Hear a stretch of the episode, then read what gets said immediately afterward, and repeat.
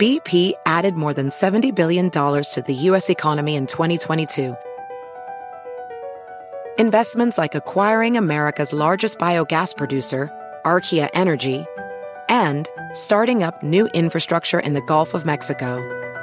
It's and, not or. See what doing both means for energy nationwide at bp.com slash investing in America.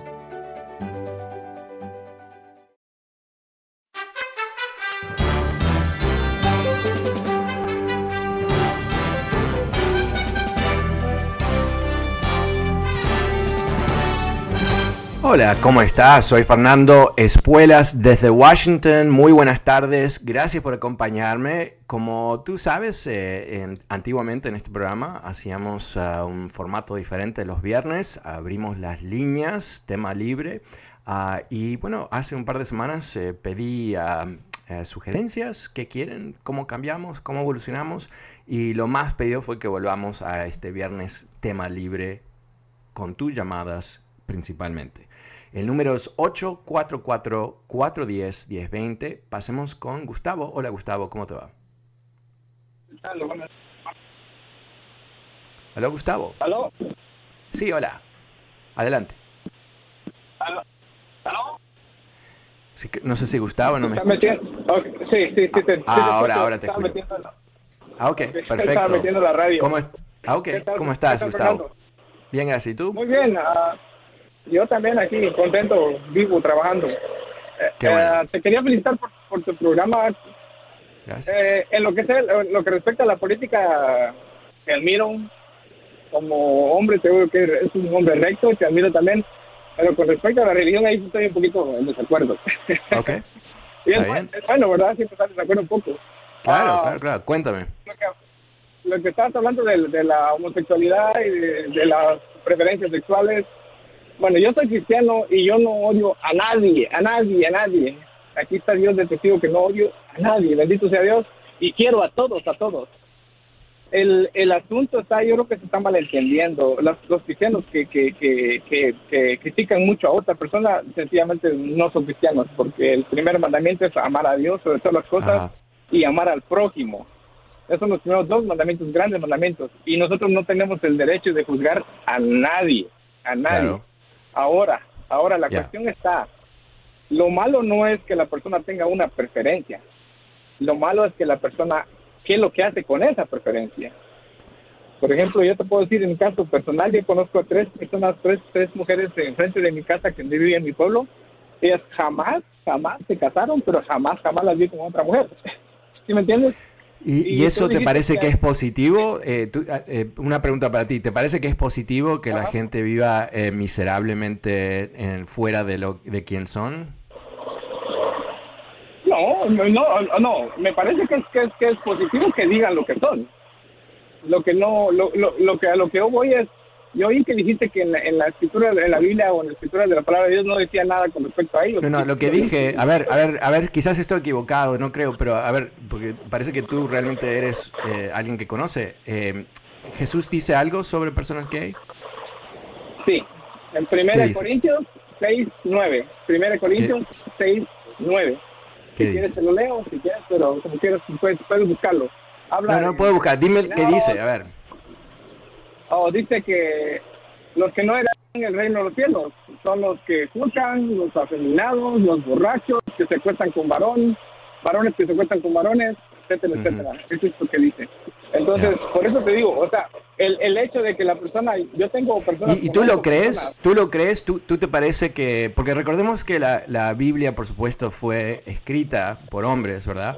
Y fue reescrita varias veces y fue traducida y eventualmente el gobierno romano decidió que iba a estar en la Biblia para poder respaldar el nuevo régimen cristiano en el imperio romano. O sea, la Biblia que, que tú conoces, que yo conozco, es el producto de un proceso político ah, en donde se buscaba cambiar el orden. Ajá.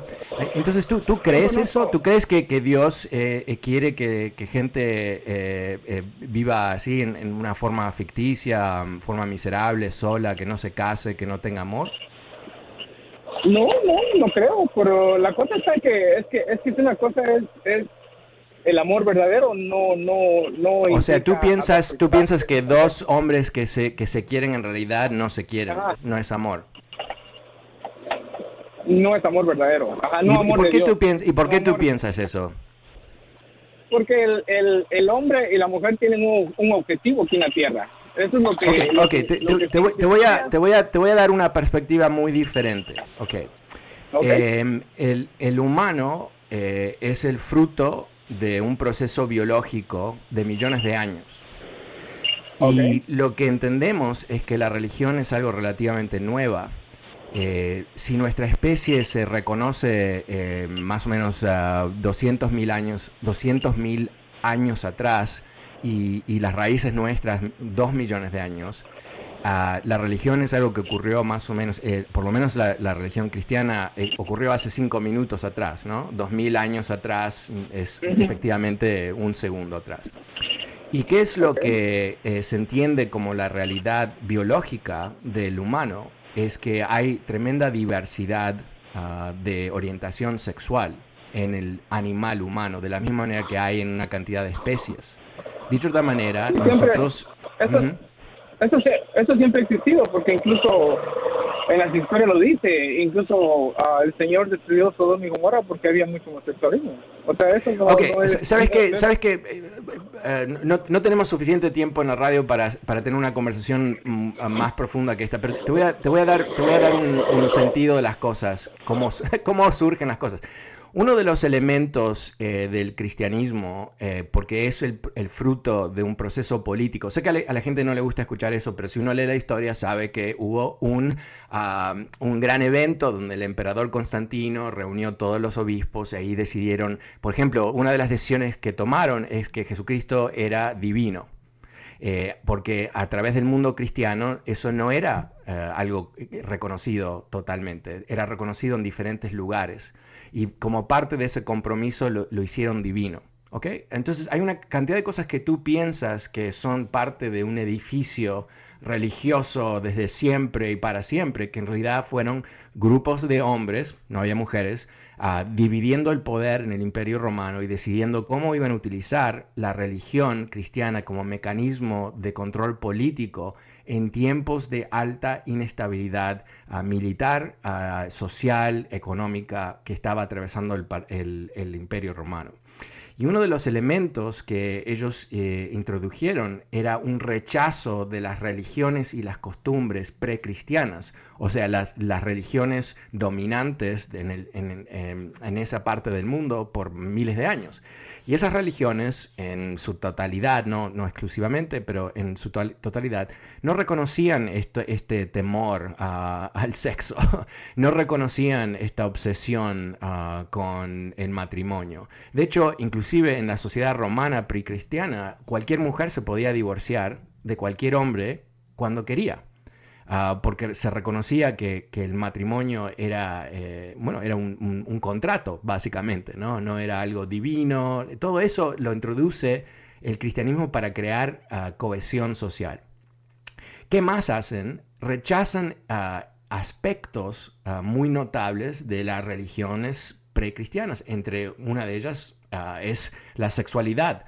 Eh, esas religiones veían la sexualidad como el fruto de una naturaleza que terminaba en algo muy positivo. Ah, obviamente niños, pero también el placer, eh, parte de, entender el mundo, de vivir en el mundo, era, era parte de esas religiones en algo muy fuerte. Algo que el cristianismo lo, quiere aplastar. ¿Por qué? Porque el, proceso es eh, político ahora, no, estoy contigo debatiendo religión, estoy debatiendo la historia de cómo cosas que tú piensas que han estado desde siempre, en realidad no.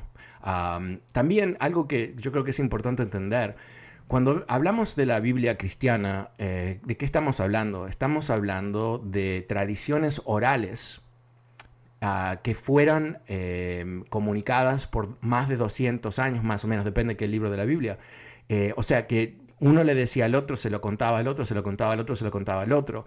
Se escribieron los libros de la Biblia mucho tiempo después de, Jesús, mucho, mucho tiempo después de Jesús. Entonces, en realidad, nadie puede saber la realidad de lo que se dijo o no se dijo, porque entendemos que es un conjunto de eh, pensamientos que en algunos casos están en conflicto uno con el otro, por supuesto, ah, pero más que nada son representativos de costumbres orales que existían a través del mundo mediterráneo, que se fueron juntando y se fueron escribiendo.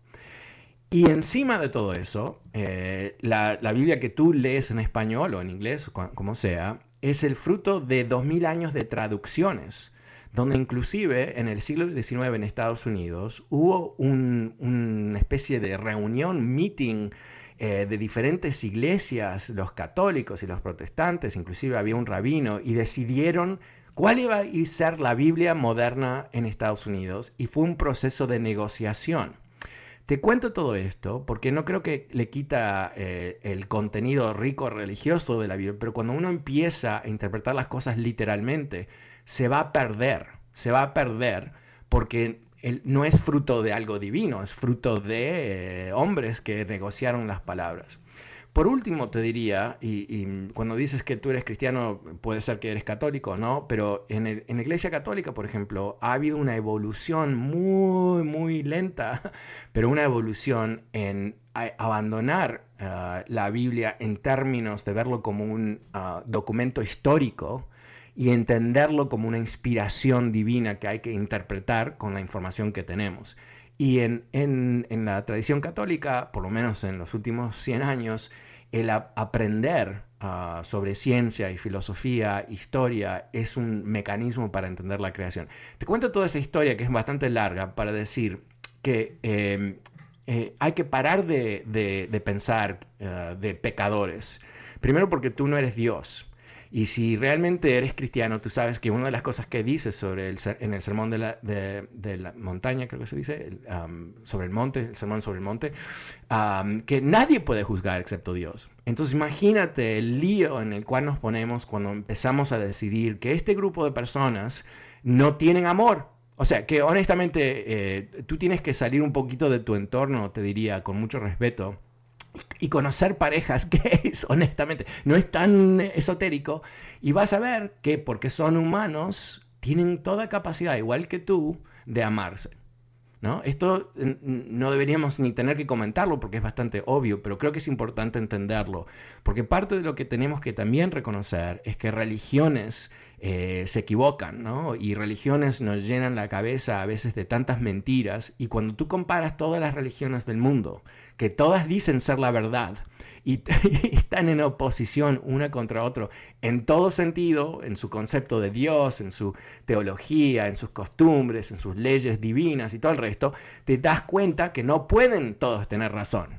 Y si no todas tienen razón, porque obviamente no pueden, entonces ¿cuál tiene razón? Y eso nos debería dar, pienso yo humildemente, humildad, efectivamente, de decir, ¿sabes qué? Yo sé que no sé, porque no se puede saber. No se puede saber. Porque al menos que Dios te visita y te ilustre con un mensaje, eh, todos estamos ¿no? en la misma condición de pensar que sabemos. Pero lo más saludable en la vida es entender que no sabemos. Y si no sabemos, eso nos da, nos da la oportunidad de abrir la mente y decir, ah, hay diferentes conceptos de la vida. Y no necesariamente el mío, aunque a mí me gusta y me siento cómodo, inclusive me criaron pensando que era así, es necesariamente correcto. Entonces, en esa humildad, ¿qué hacemos? Abrimos el corazón y entendemos que hay muchas maneras de vivir y hay mucha gente en el mundo y que todos se merecen ser amados y de amar.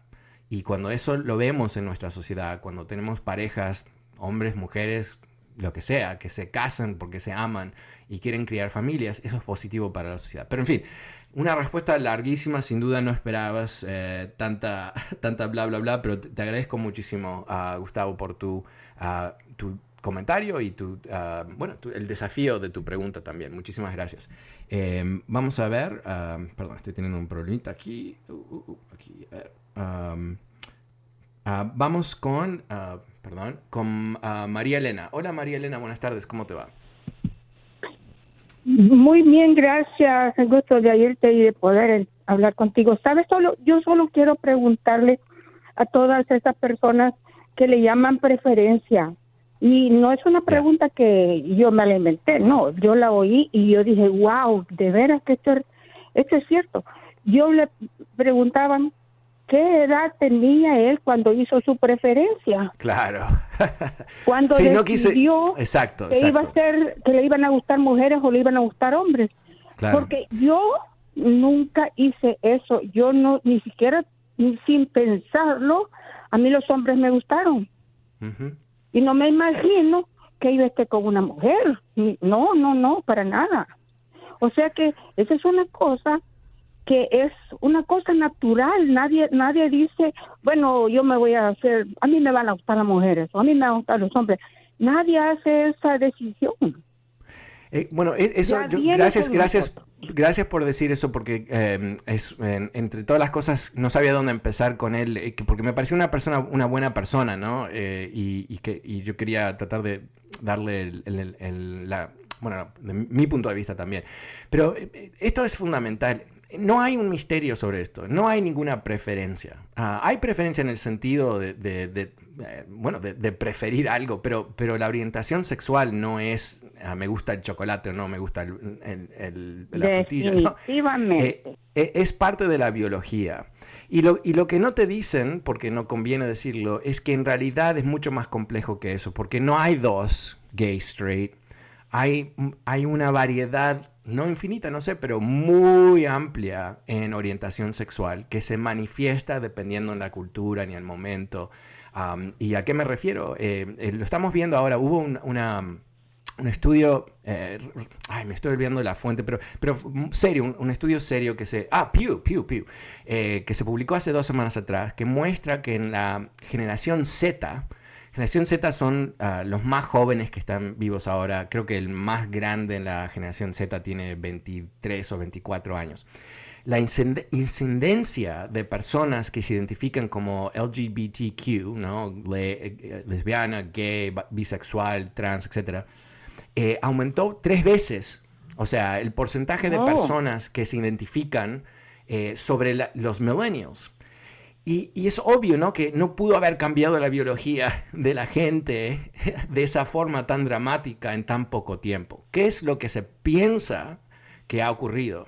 Es que en esa generación hay una apertura mental cultural muy amplia en donde no, no están obsesionados con este tema y piensan que es normal que haya personas de diferentes orientaciones y diferentes eh, géneros y todo el resto. No es algo que los traumatiza para nada y porque es más abierta esa generación, están más dispuestos a decírselo a, a una encuesta cuál es su realidad. Entonces, lo que eso nos muestra eh, por primera vez en, forma de estadística es que en realidad la comunidad, entre comillas, o personas que secretamente se identifican como LGBTQ es mucho más grande en nuestra sociedad. Entonces pasamos 10 años atrás, la percepción de los medios y ciertos expertos es que toda la comunidad gay, bisexual y todo el resto eran menos del 1% de la población. Y yo creo que eso era un mecanismo de la sociedad para decir, bueno, esa gente son raras, ¿no? Ah, pero ahora nos en- encontramos que es totalmente diferente. Y, cuando vemos la gente que se identifica como gay, por ejemplo, a través de las generaciones, la gente más grande tiene el número más pequeño, pero no porque hay menos personas gay, pero es porque en, esos momentos, cuando eran jóvenes, era tan, tan, tan, tan, tan terrible decir que eras gay, era el fin del mundo, o par- pa- parecía de esa manera. En algunos casos era por la violencia ah, que hay en contra de personas gays.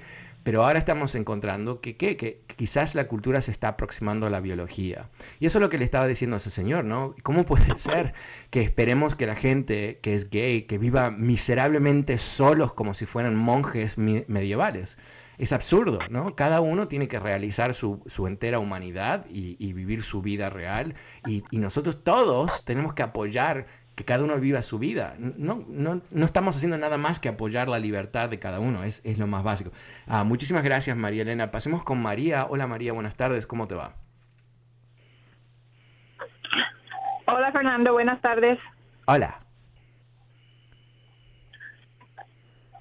Adelante, por favor, María. Oh, sí, Fernando, mira, nada más eh, quería decir algo referente al, sin querer se enfocó en el tema de los de los homosexuales hoy en día. Am, sencillamente eh, hay mucha gente que como como no sé cómo qué tipo de personas son son esas personas como yo tengo amigos que son gay son personas maravillosas son personas con un corazón enorme que están ahí eh, para uno, eh, eh, yo, mi, mi experiencia es son lo máximo, son unas personas que merecen el respeto. Y yo digo, el pecado, cada quien va a dar su propia cuenta el día que nos partamos de este mundo. Y yo no voy a criticarlos, yo no voy a, a, condenarlos. ¿Quién soy yo? Y como también en la Biblia dice, el que esté libre de pecado, que tire la primera piedra. Yo voy a la iglesia católica, yo soy católica, entiendo mucho de Biblia, la he leído, la, y, muchos nos enfocamos en el Antiguo Testamento con la ley de Moisés, ojo por ojo, diente por diente. Hablemos del Nuevo Testamento cuando Jesucristo vino que todo cambió porque Jesucristo es amor, Él no es un Dios vengativo, Él no es un Dios y, y cada quien de una manera, o cristiano o no cristiano, hay muchos cristianos uh, protestantes que, que son legalistas, que son acosadores, que, son, uh, juzgan pero al, al 100% creyéndose que el pastor de su, de su denominación es el Dios de ellos y que lo que les enseñó el pastor es lo más perfecto, es lo, lo correcto. Pero Dios, no nos olvidemos de algo, que Dios es amor. Y si yo me considero cristiana, yo voy a amar a mis semejantes, porque en la misma Biblia está también en los diez mandamientos que tenemos que amar a nuestro prójimo como a, nosotros mismos. Yo me, siempre me aplico algo, Fernando, que digo, no le hagas a otros lo que no te gustaría que te hicieran a, ti. Entonces yo siempre trato como me gustaría que me traten. Doy respeto, me lo dan. Doy amor, me dan amor. Pero no voy a dar odio y voy a recibir eh, amor, ¿verdad? Entonces, dependiendo cómo juzguemos, así vamos a ser juzgados. Ante la presencia de Dios, y por ese camino vamos todos. El día que estemos en este ataúd, de una manera, gay, no gay, rico, pobre, blanco, de lo que sea, en ese ataúd, a ese hoyo, en el orto donde nos quememos, todos somos iguales. Y ante Dios no nos vamos a presentar con un título de ingeniero, de esto, de lo otro. No, Fernando, hay que juzgar. No somos nadie, es fácil acosar, a hacer a juzgar. Y yo como cristiana digo, tenemos que amar, tenemos que, hacer el bien, tenemos que ver por esas personas que son capaces de dar amor a muchos niños, aunque lo miren mal, esas personas dan amor a un niño que está abandonado, que no tiene un padre, que no tiene una madre. Yo, creo que, eh, déjame, déjame, déjame participar un poquito de mi programa. ok, ok, ok. Eh, pero, pero sabes, sabes que... Eh, puedan ah, tener un niño uh, que le den de comer, que lo vistan, que lo calcen, que lo manden a la escuela, que no ande ese niño en drogas, que no se mete ese niño, que ¿Me entiendes? Son muchas cosas, Fernando. no sé sí, cómo claro. la gente es capaz de eh, creo, creo tengo una teoría, si, si, si, si puedo compartirla. Mi, teoría es que primero los humanos eh, somos un poco miserables y la razón que somos un poco miserables es porque tenemos todavía mentalidad de tribu el esquema de tribu eh, fue un esquema bastante eficiente para una humanidad ah, que hasta hace un par de mil años, tres mil años atrás, éramos unos pocos gatos locos a través de la Tierra a un punto de ser destruidos por la próxima tormenta. Y, nosotros no hemos evolucionado biológicamente por encima de eso. Y entonces, ¿qué pasa en un esquema de tribus? ¿no? Nosotros somos así y, el, resto que son diferentes, no. Y, no solamente no, pero estamos todos en una lucha por recursos, por atención, por dinero, por lo que sea. Y entonces, cuando tú tienes esa, esa, es una condición del animal humano, eh, cuando le sumas, eh, como tú dices, esos, esos pastores que rechazan el, el Papa no es nadie, papá, pero ellos se han puesto como un Papa medieval, cuando la gente pensaba que lo que decía el Papa era, era, eh, estaba hablando por Dios. Y exactamente lo que tú dices, ¿cuántas, ¿cuántos pastores sean que estos super anti-gays que se obsesionen y hacen creer que Jesucristo vino a la tierra para expulsar a los gays, ¿no? Terminan ser quién, ¿no? Terminan que se encuentran en situaciones donde, bueno, tienen que admitir que son gays o son miserables o tienen matrimonios que se estrellan contra una pared. ¿Por qué? Porque están mintiendo. Y mucha gente que miente sobre su orientación por razones de presión y, sentido de que, es tan terrible, ¿qué hacen? Proyectan homofobia proyectan homofobia. Esto no es simplemente mi impresión, hay, muchísimas evidencias que la gente más homofóbica, no siempre, no siempre, tiende a tener ciertos feelings ellos mismos que están reprimiendo. No digo que son gays, esa es la confusión. Cuando no hablamos en forma científica sobre la sexualidad, nos encontramos con una situación que si tú tienes un poquito un sentimiento cada tanto donde te gusta un macho y tú eres un hombre, oh no, no yo gay no soy, a mí me gusta la mujer también. Bueno, quizás eres bisexual, pero eso es algo que no se habla en nuestra sociedad porque es wow. Bueno, me he quedado sin tiempo, muchísimas gracias. No te olvides de conectarte conmigo a través de fernandoespuelas.com donde vas a encontrar mi newsletter y también el podcast. Muchísimas gracias. Chao.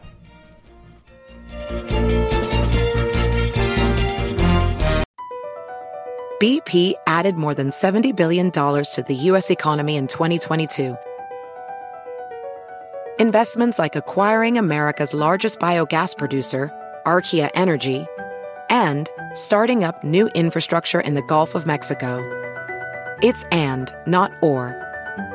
See what doing both means for energy nationwide at bp.com slash investing in America.